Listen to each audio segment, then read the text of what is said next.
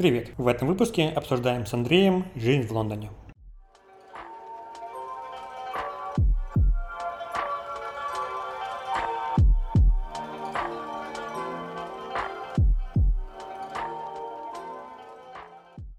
Так, Андрей, тогда расскажи про себя, кем ты был до февраля 2022 года.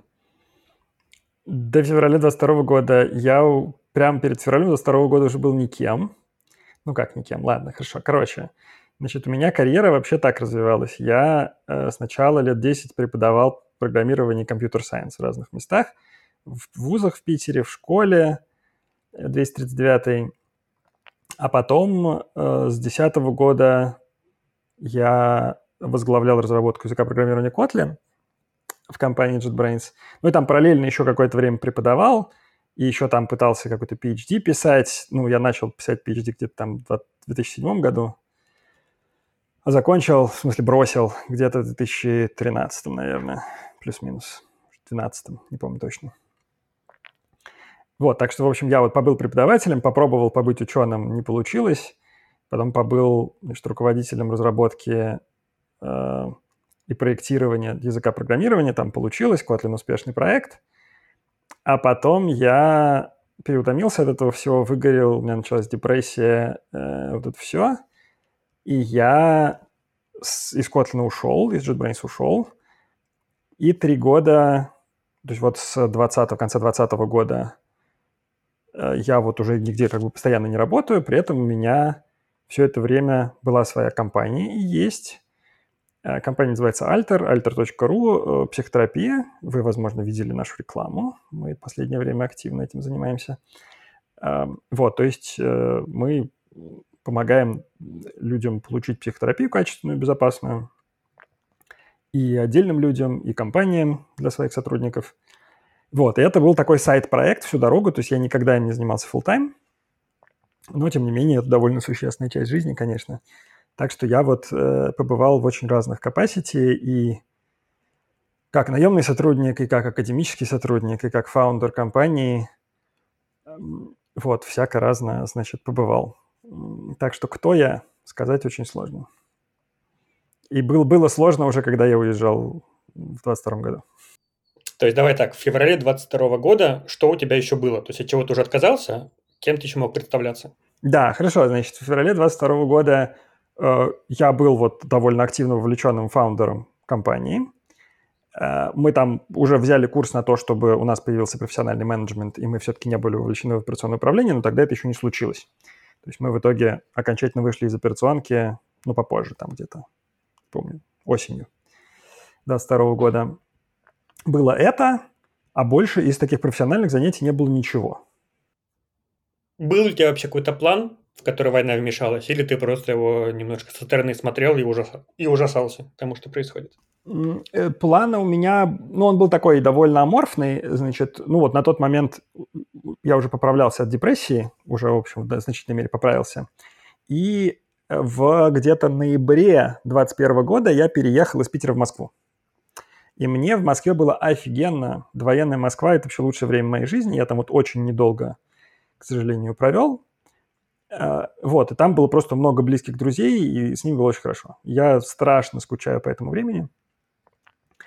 А, вот, но план у меня был примерно такой, когда я переезжал, что вот я какое-то время поживу в Москве, и для меня это будет некоторым трамплином, потому что я там много-много лет уже думал о том, что хорошо бы пожить за границей, поработать за границей, но я все не собирался. Значит, я вот в Питере как значит, родился и вырос, так и прожил практически все время. У меня были там очень короткие отъезды, только там где-то на год я уезжал в Эстонию учиться году в девятом-десятом. Вот, и, соответственно, у меня была идея такая, что, ну, это будет такой трамплин. То есть вот я оторвался от родного Питера, и постепенно, значит, я там подсоберу сил и поеду куда-нибудь еще.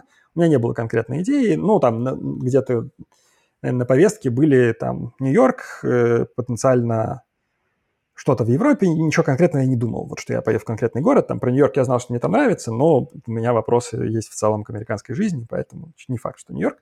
Вот, в общем, не было у меня никакого плана конкретного, кроме того, что рано или поздно я уеду.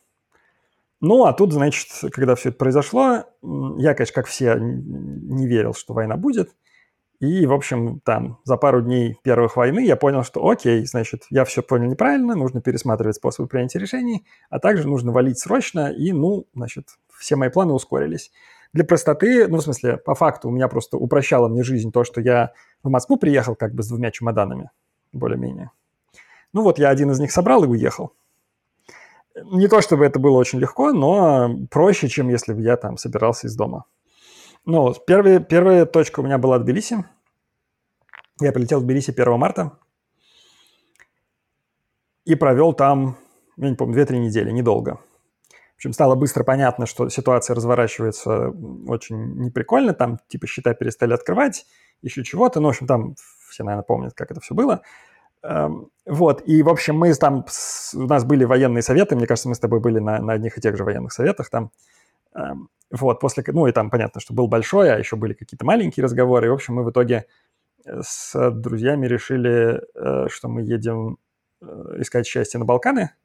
Реш... Ну, там были какие-то, значит, это аналитические разговоры про то, что вот, значит, там, где еще не догадались, туда-сюда, там, значит, посмотрели Тбилиси и Ереван уже точно все, значит, не получается.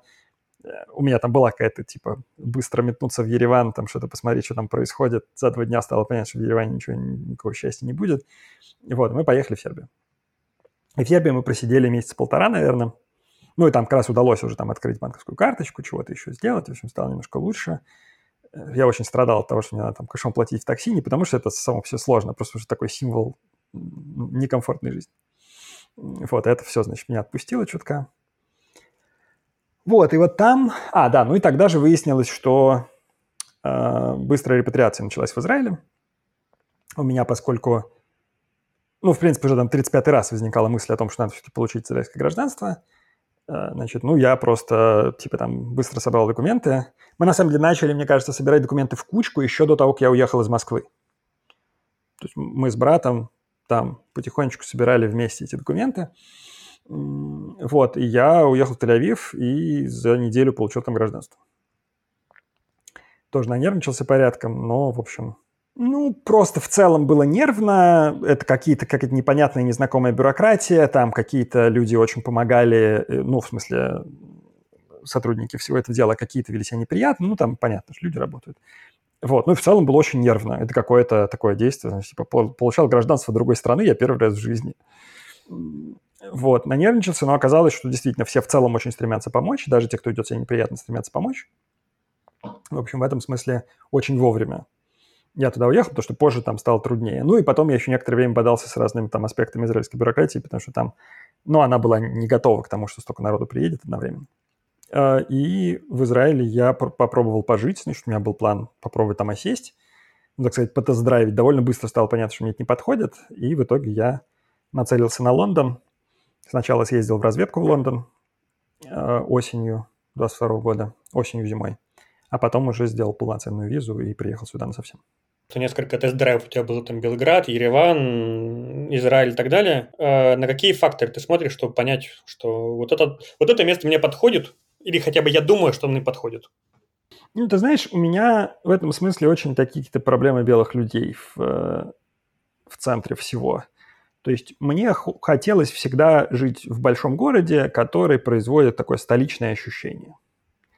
Ну и в этом смысле, например, Белград, сразу было понятно, что это очень хорошее место, очень приятное, но очень провинциальное, в, именно по, ну, по меркам, так сказать, всех возможностей в Европе. Вот, то есть там отлично, я очень понимаю людей, которые с удовольствием там живут. Но вот по количеству, грубо говоря, возможностей и импакта мирового масштаба, который оттуда происходит, ну, он там точно не близко, не в десятке. Вот, э, Белград. Ну, там про, про Тбилиси было просто понятно, что я не могу, когда на заборе написано, что русские свиньи, это просто не вариант, я не, могу. Э, вот, там, ну, люди разные рассказывают, ну, мне вот на улице говорили, что неприятные какие-то случайные люди, там еще что ну, короче, тяжело было в Тбилиси, и было видно, что люди, которые находятся в Тбилиси долго, очень в плохом настроении пребывают. Ну, прям, я так не могу точно.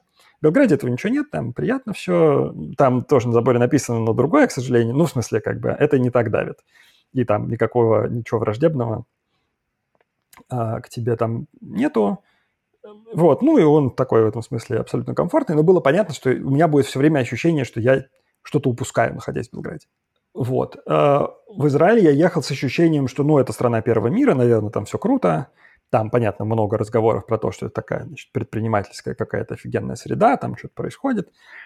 Вот, но ощущение в итоге было совсем другое. То есть это все-таки довольно-таки backwater во многих смыслах. Да, там есть очень успешные кейсы предпринимательские, их довольно много, но они по очень узкой такой схеме проходят. Ну, если хотеть именно бизнес сделать какой-то такой стартаперский, э, конкретно B2B-шный, то в Израиле, в принципе, есть хорошие возможности, но моя жизнь на этом, в общем-то, не фокусируется. Я, наверное, даже не хочу быть бизнесменом в ближайшее время. Что-то я побыл уже, больше не хочу.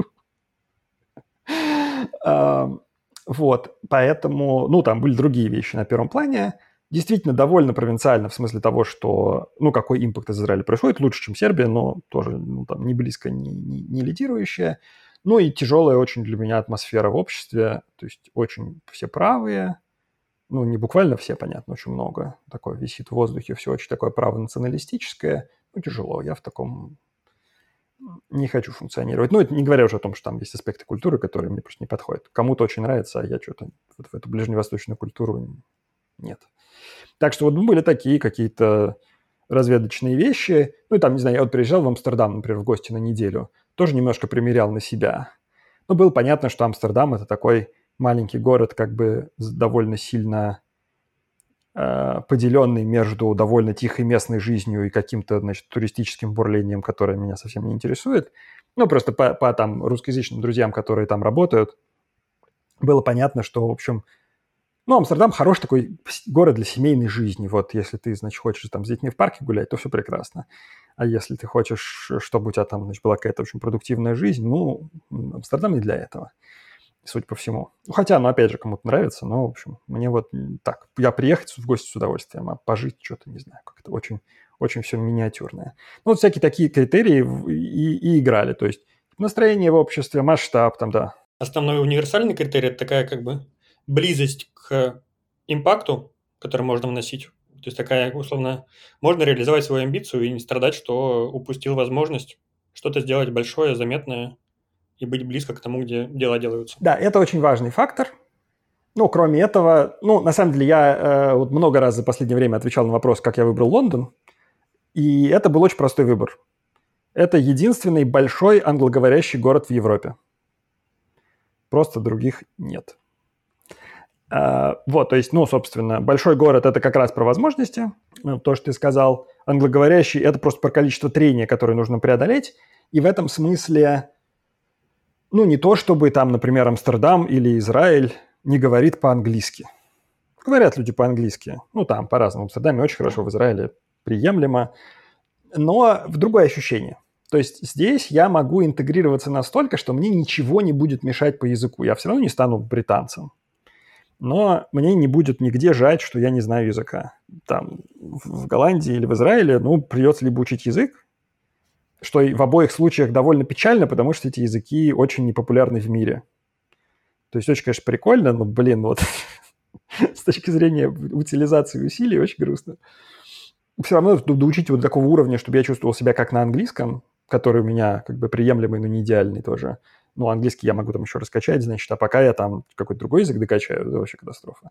Ну, я хочу сказать, что я вот когда приехал, например, первый раз в Лондон после Израиля, у меня было просто невероятное облегчение. Заходишь в магазин, а там все понятно.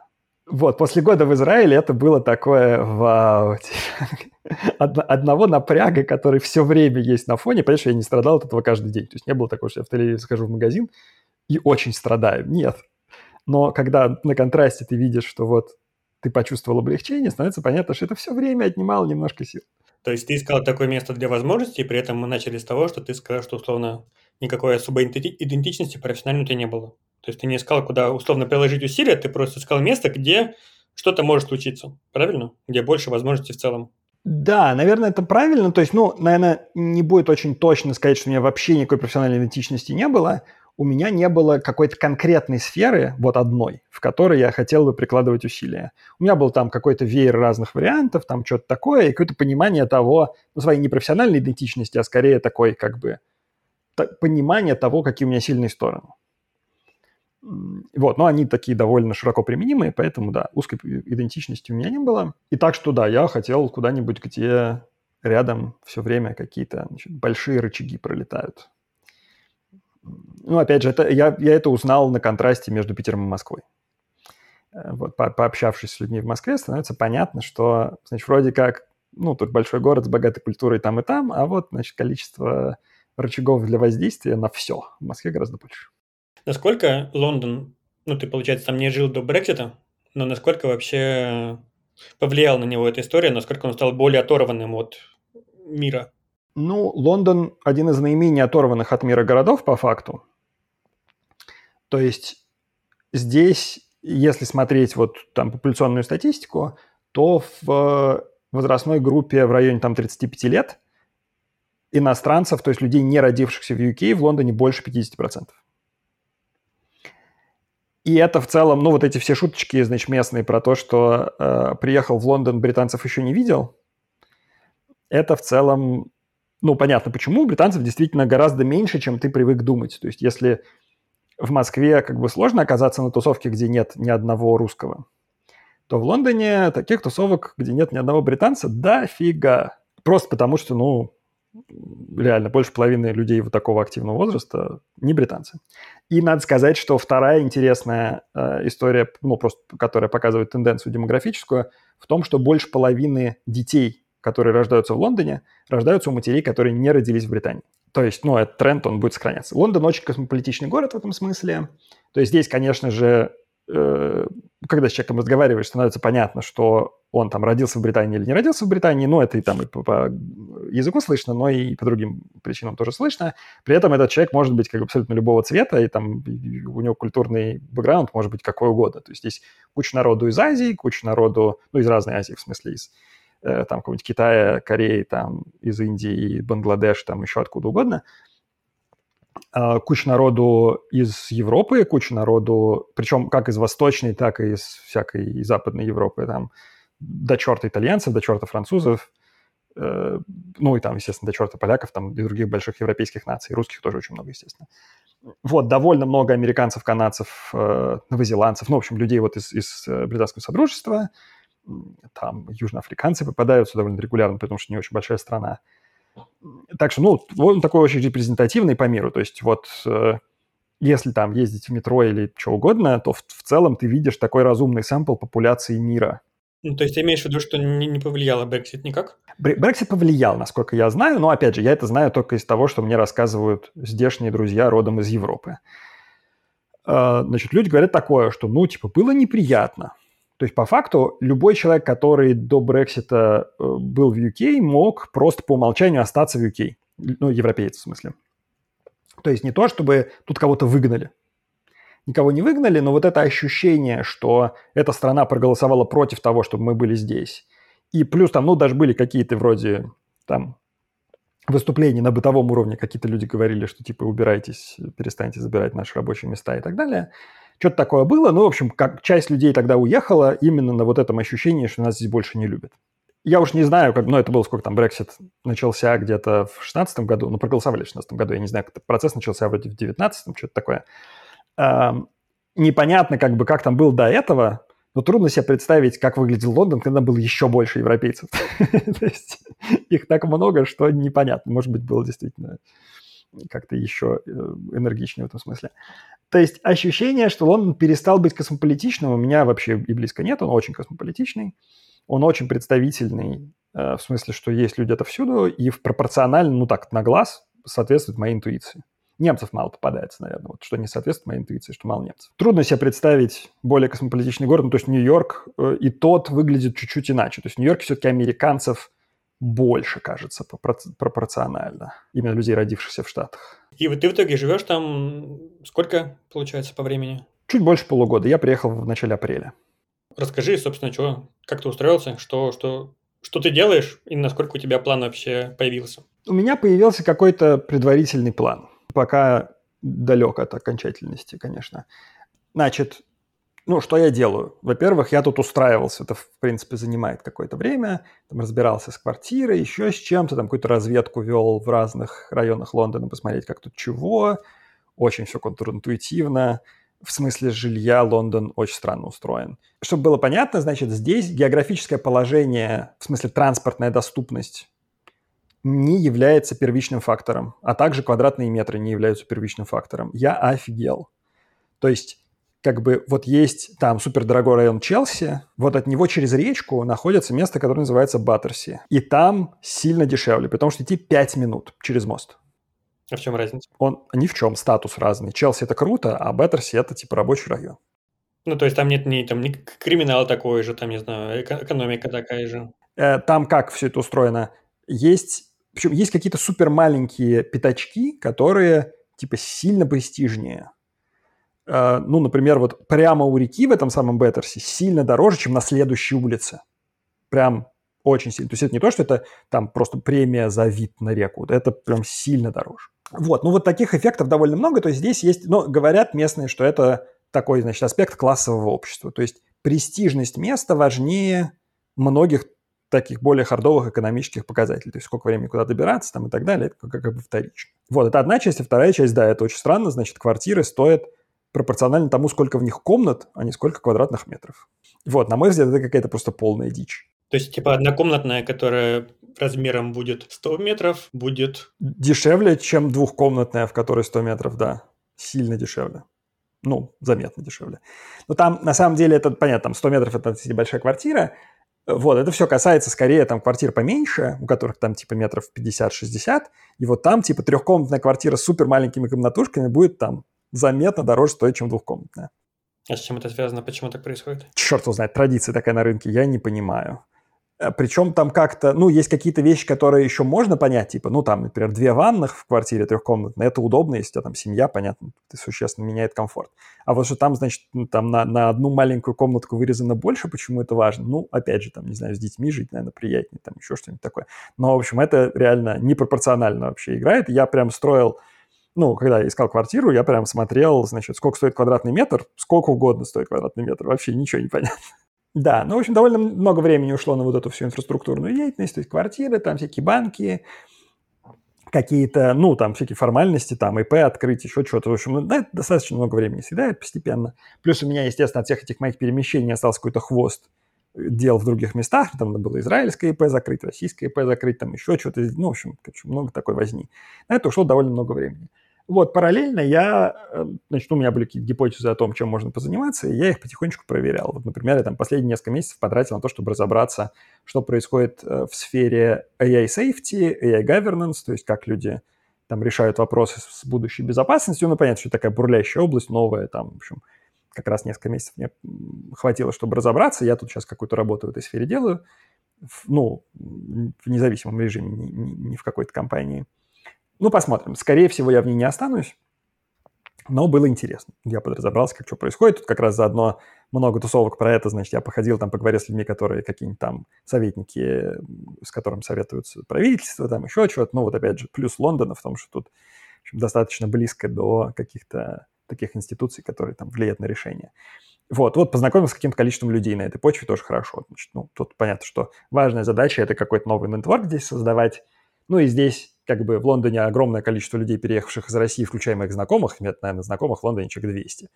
А, так, если, ну, вообще всех посчитать, кого я когда бы ты ни было в жизни видел, русскоязычных людей просто дофига сюда переехало. С одной стороны. А с другой стороны, я понимаю, что, ну, я с этими людьми всегда успею пообщаться. Поэтому я приоритизирую сейчас построение нетворка какого-то с а, нерусскими людьми в Лондоне. Ну, и это сложно у меня нет на них никакого выхода, поэтому я там всякими разными способами, там, включая всякие lunch club ы там и все на свете, но в итоге оказывается, что ходить на физические какие-то тусовки гораздо лучше, то есть если есть какая-нибудь там какой-нибудь meetup, там еще что-нибудь такое, то это гораздо эффективнее работает, чем а, такие один на один там встречи в интернете. Правильно я понимаю, что тебе на самом деле сейчас условно поиск работы и интеграция в лондонский рынок труда вообще не является как бы необходимостью. Да, да, то есть у меня нет э, никакой срочности э, получать зарплату. У меня там пока достаточно сбережений, чтобы не беспокоиться об этом. Э, вот, мне скорее интересно найти, с кем работать, потому что работать мне хочется, мне нравится. И делать это вместе с кем-то, это существенно. Вот, поэтому я, значит, стараюсь там перезнакомиться с э, как можно большим количеством людей, чтобы там с кем-то из них, в частности, там, ну, и общаться, и с кем-то из них работать. Потому что важно, что в Лондон-то, наверное, хочется поехать, но кажется, что это топ, не знаю, топ-3 мест в Европе по стоимости жизни. Да, Лондон дорогой, это правда. Поэтому мне интересно узнать, сколько, например, я хочу переехать в Лондон, да, один человек. Сколько, какой бюджет я могу себе заложить? Ну, понятно, что можно, можно там снимать совсем дорогие квартиры, можно там, не знаю, в хостеле жить. Но вот на такого среднего, среднего человека сколько денег нужно? Ну, давай, я не лучший человек, э, чтобы задавать мне такой вопрос, но я постараюсь значит, сказать, что я знаю. Значит, очень большой разброс цен, естественно, в зависимости от того, где ты живешь. Кажется, что, в, ну, если там до центра ехать меньше часа, то в целом, ну, в зависимости от того, опять же, какого, э, как бы, какой понтовости квартиру ты хочешь, там за 2000 фунтов уж точно можно снять нормальную квартиру. Да, ну она будет такая, типа one bedroom, то есть э, одна спальня и большая гостиная с кухней. Э, ну или небольшая гостиная с кухней, по-разному.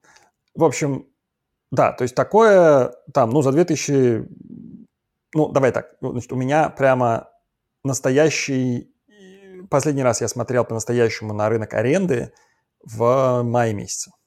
Аренда растет, потому что растут ставки лендлорды, которые в ипотеке перекладывают на арендаторов свои проценты, поэтому может быть уже больше. Но тогда было вот, ну, типа, за 2000 вообще нормально.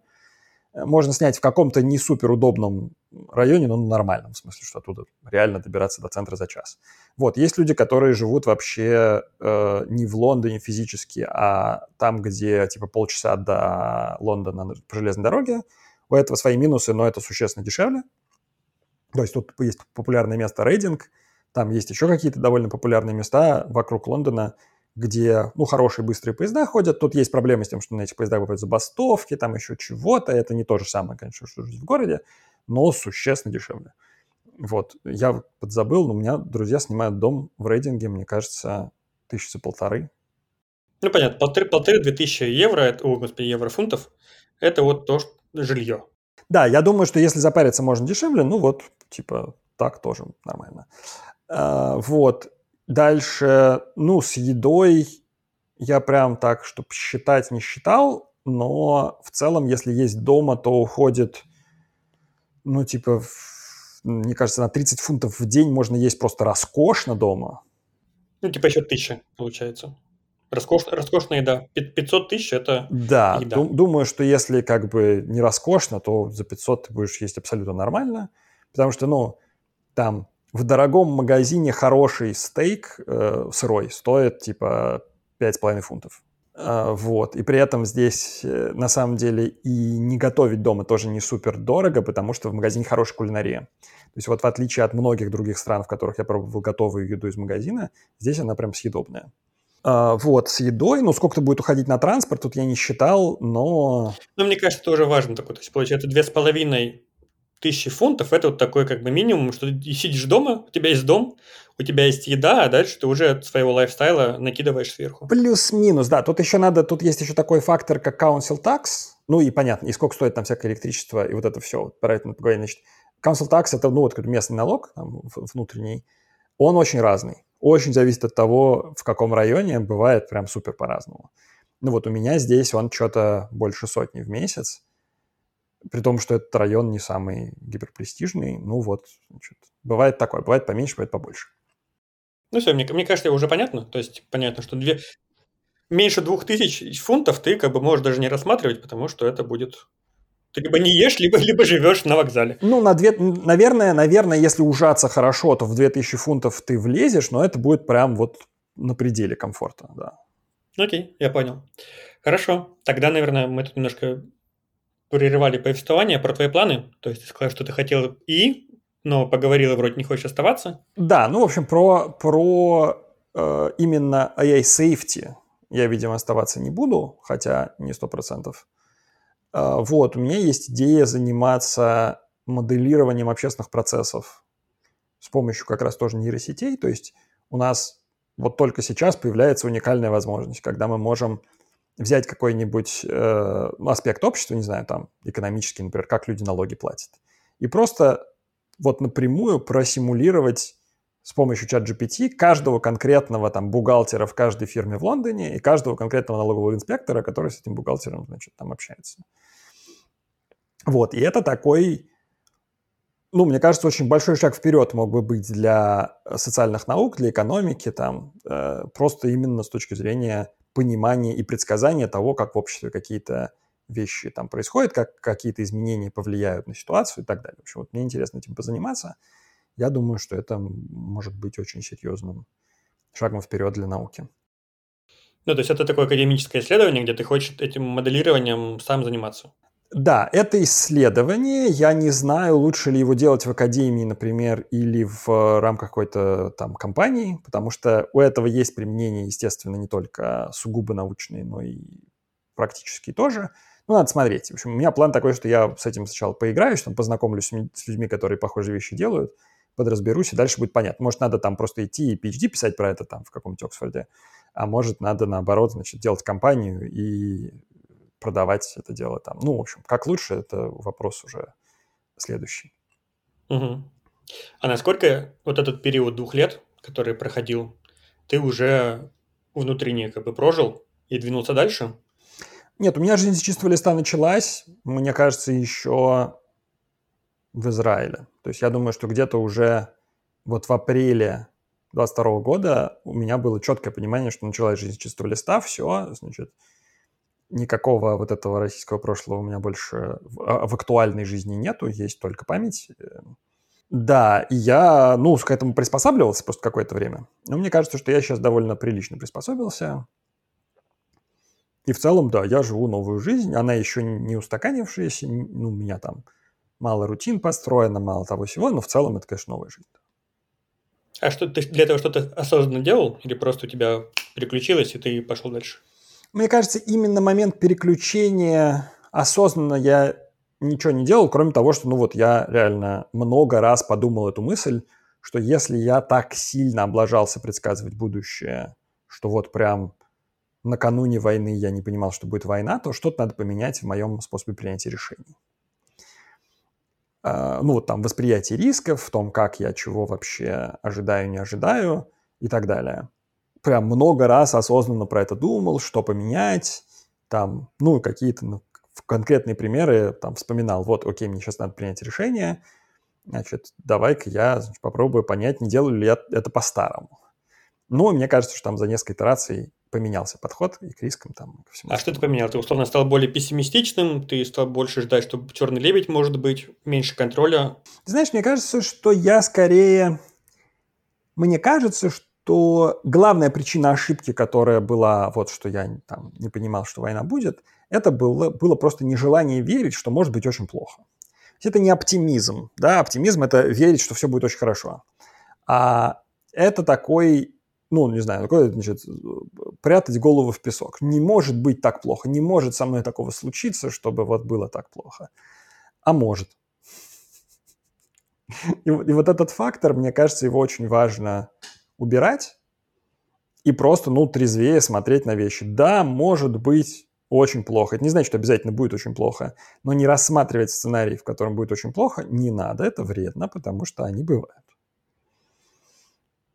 Вот, это одна часть. Ну и другая часть, это, конечно, там было какое-то количество иллюзий конкретных про то, что там мир очень цивилизованный, что глобализация, все становится только лучше, там границы постепенно стираются. Это все неправда.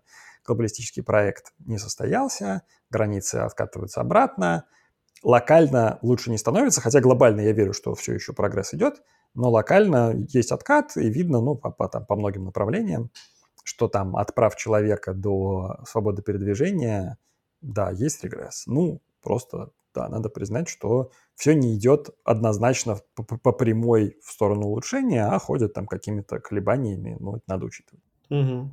Я как раз недавно думал о том, что когда-то давно я про, про Будду читал, и там же начинается с того, что Будда в 27 лет был принцем, вышел из дворца и увидел бедность. Я чувствую, что у меня примерно такое же ощущение, потому что когда люди начинают говорить про то, что, мол, вот войны, значит, вот, вот война в Украине началась, и до этого хорошо жили, я понимаю, ну мы-то хорошо жили, но войн-то меньше не было, то есть они были в других местах, они нас не касались. И мы сейчас выехали в другие страны, начали чувствовать себя там условно не, не в родной стране, а приезжими, видим, что везде какая-то нестабильность, и это как бы не проблема, это не мир изменился. Это мы просто выехали туда, где это всегда было. И как к этому относиться, я пока не понимаю. Потому что очень тяжело смотреть, а не смотреть невозможно. Ты знаешь, я, с одной стороны, с тобой согласен в том, что э, проблемы были всегда, и у нас просто была привилегия, мы могли не видеть это, потому что хорошо, ну, жили в том месте, где было относительно хорошо. А с другой стороны, все-таки, ну, у меня не было иллюзии, что в мире все вообще хорошо. У меня была иллюзия, что в мире все улучшается. А здесь вот что новое, что не было верно, например, там 15 лет назад.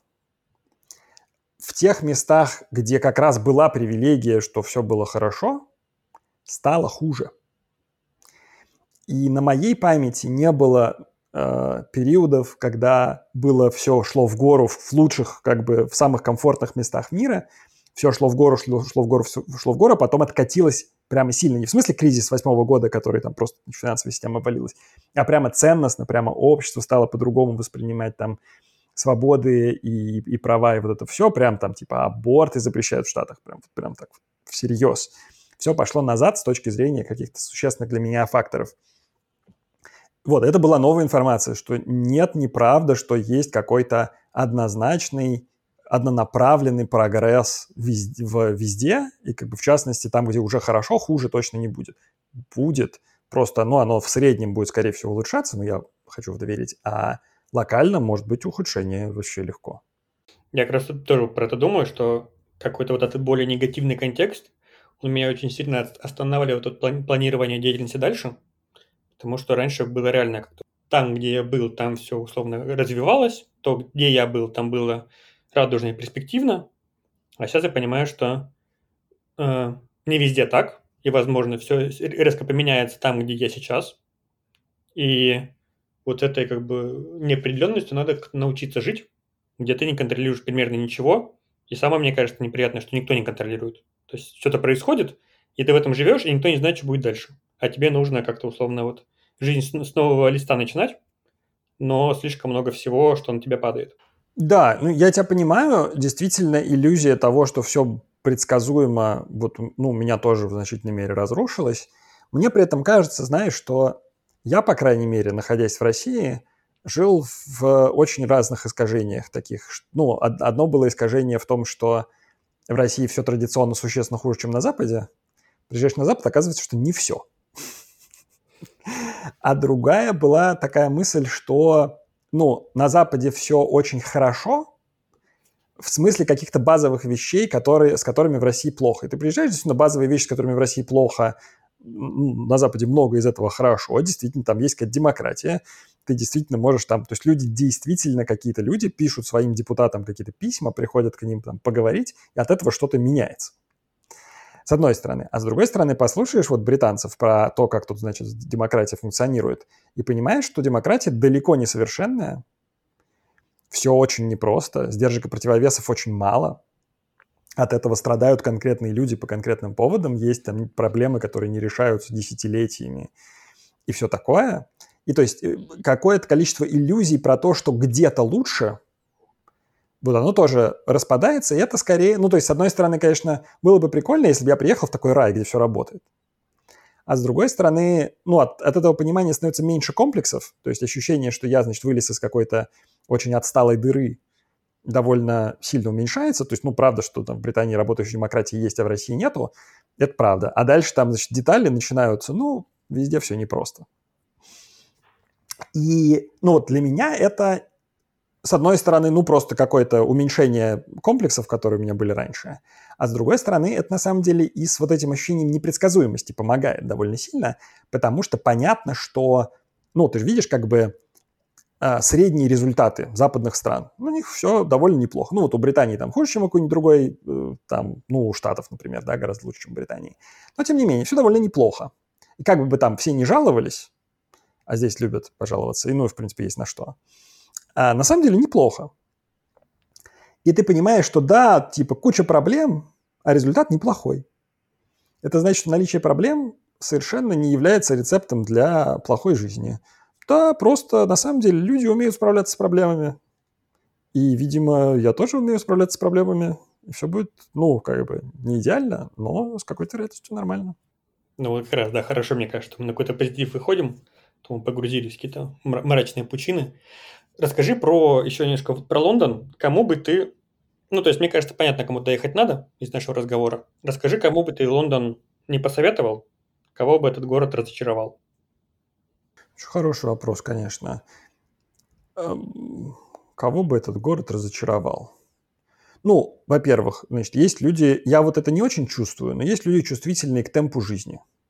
Говорят, что Лондон очень быстрый. Там, ну, вот я про это не очень понимаю, но я слышал от каких-то людей, что Лондон там еще больше торопится, чем Москва. Я не в теме, я не чувствую вот этого вообще. Вот, это как бы одна часть. Другая часть, ну, здесь э, довольно заметное социальное неравенство. Есть страны существенно больше, более социально благополучные, ну, в смысле, в них гораздо меньше контрастов. То есть Лондон, конечно, ни разу не Сан-Франциско, тут нет прямо толп бездомных на улицах, но, в общем, заметно, что есть очень бедные люди, есть довольно много таких этнических кварталов, в которые видно, что гораздо более бедные. Ну, вот если ты там переживаешь э, от таких вещей, то, конечно, будет неприятно. Ты имеешь в виду переживаешь, в смысле, как бы смотришь на людей и жалко, что так живется, или это условно кримина... на криминальный уровень тоже влияет как-то? Ну, по моим ощущениям, ну, то есть так, ощущений у меня нет, а с точки зрения криминальности Лондон по статистике как Москва, ну, если не брать там, понятно, карманников в туристическом центре, это там неважно. Вот, ну, по-моему, даже, кстати, даже с карманниками, по-моему, как раз получается как Москва по статистике. Там по насильственным преступлениям вроде чуть получше, а по в общем примерно там же.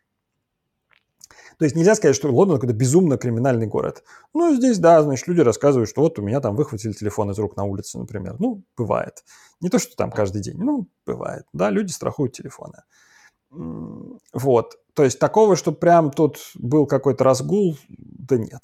Ну, то есть не Барселона. В Барселоне вот прям некомфортно. Ну, а тут ничего. Э, то есть в этом смысле скорее нет, а ну просто то, что ты видишь, э, ну как, как на людей влияет социальное неравенство? Во-первых, э, ну кому-то просто ну, иррационально некомфортно от того, что рядом неблагополучный район. Не потому, что там реально что-то происходит, а просто потому, что, ну, как-то неспокойно. Не знаю, теория разбитых окон, вот ощущение, что какой-то непорядок. Есть люди, которые от этого страдают. Есть люди, которые, ну, именно вот от, от сопереживания. Значит, ну, там, неприятно, что вот там я живу получше, а рядом вот прямо я вижу, значит, мне прям стыдно там, или не знаю, или просто жалко, или еще что-нибудь такое. В общем, этот аспект точно есть. Ну и здесь, конечно, понятно, что здесь социальная защита, ну не прям как в Америке, ее вообще нет. Но не Швеция ни разу. То есть, если кто-то чувствителен к этому, там, например, с точки зрения своей, своего собственного будущего, ну, тут так, как бы не супер welfare state.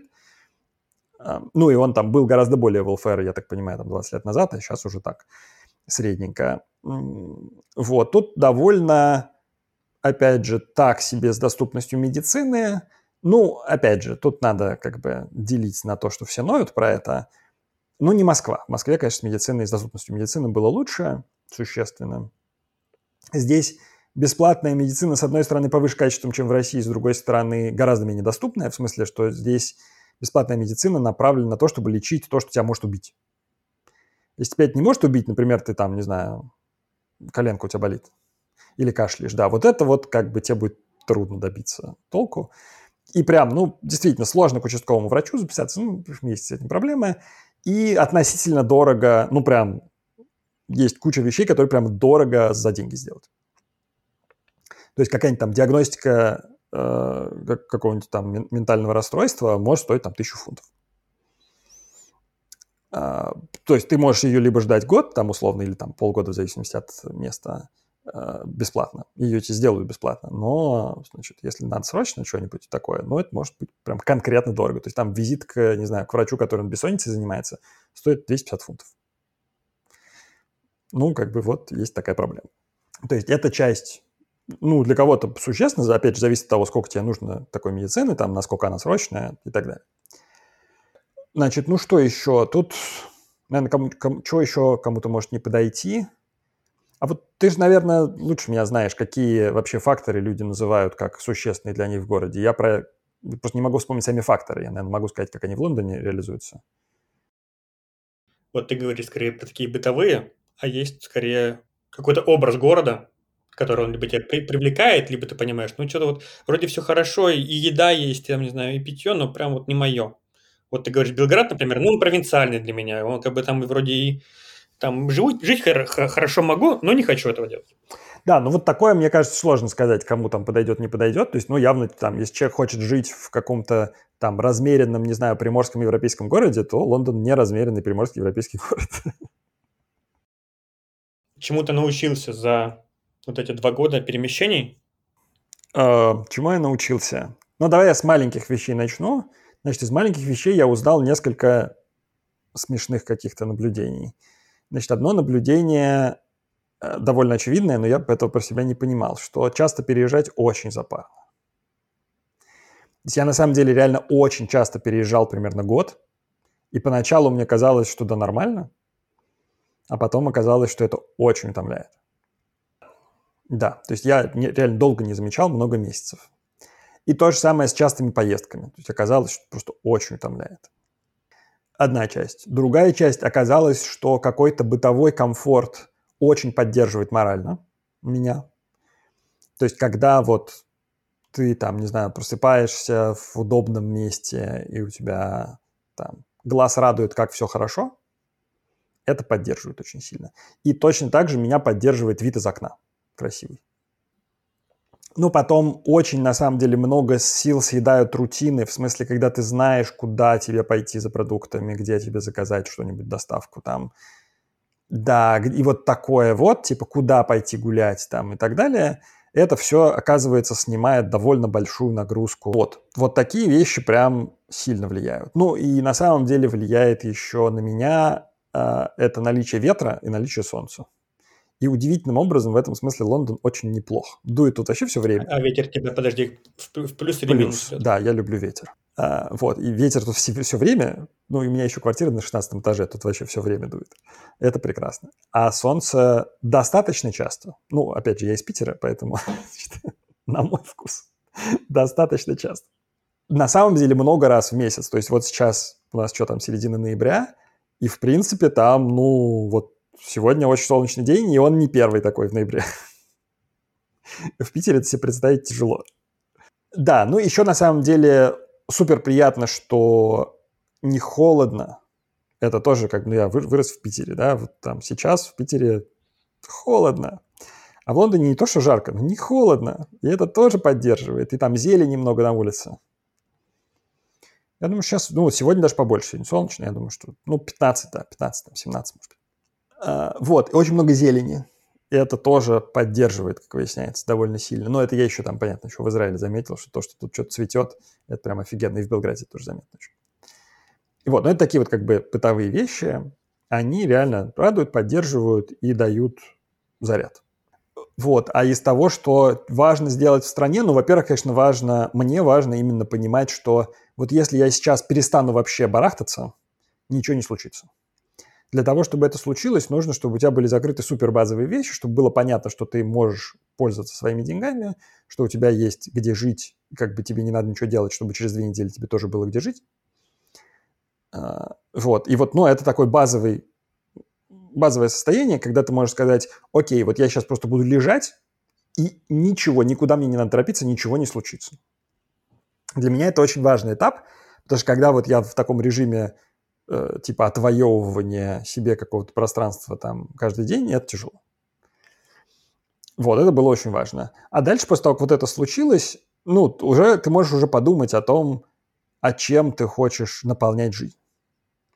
Ну и для меня важно иметь какой-то круг общения, понимать, с кем меня порадует встретиться, и понимать, как я вижу будущее. Хотя бы абстрактно. То есть, ну вот сейчас у меня нет, например, конкретного занятия, чтобы я 100% понимал, чем я буду заниматься через там полгода. Но у меня есть понимание, что тут куча интересных людей, и я буду продолжать знакомиться с интересными людьми, у меня будет постепенно продолжать формироваться какой-то круг людей, которых я рад видеть каждый раз, и мне будет там приятно вот в этом режиме.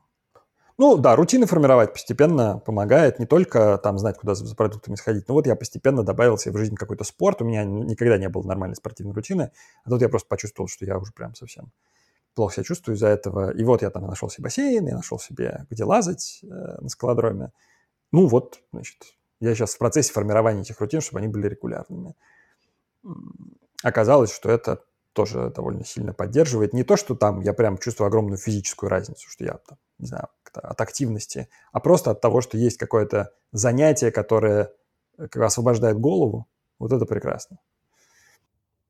Я как раз вчера подумал о том, что себе концепцию придумал, называется «ближайшее радостное событие». Сколько у меня есть времени до ближайшего события, которое меня 100% порадует. Типа, если я могу кофе выпить хороший, мне выйти 5, 5 минут, значит 5 минут, уже хорошо.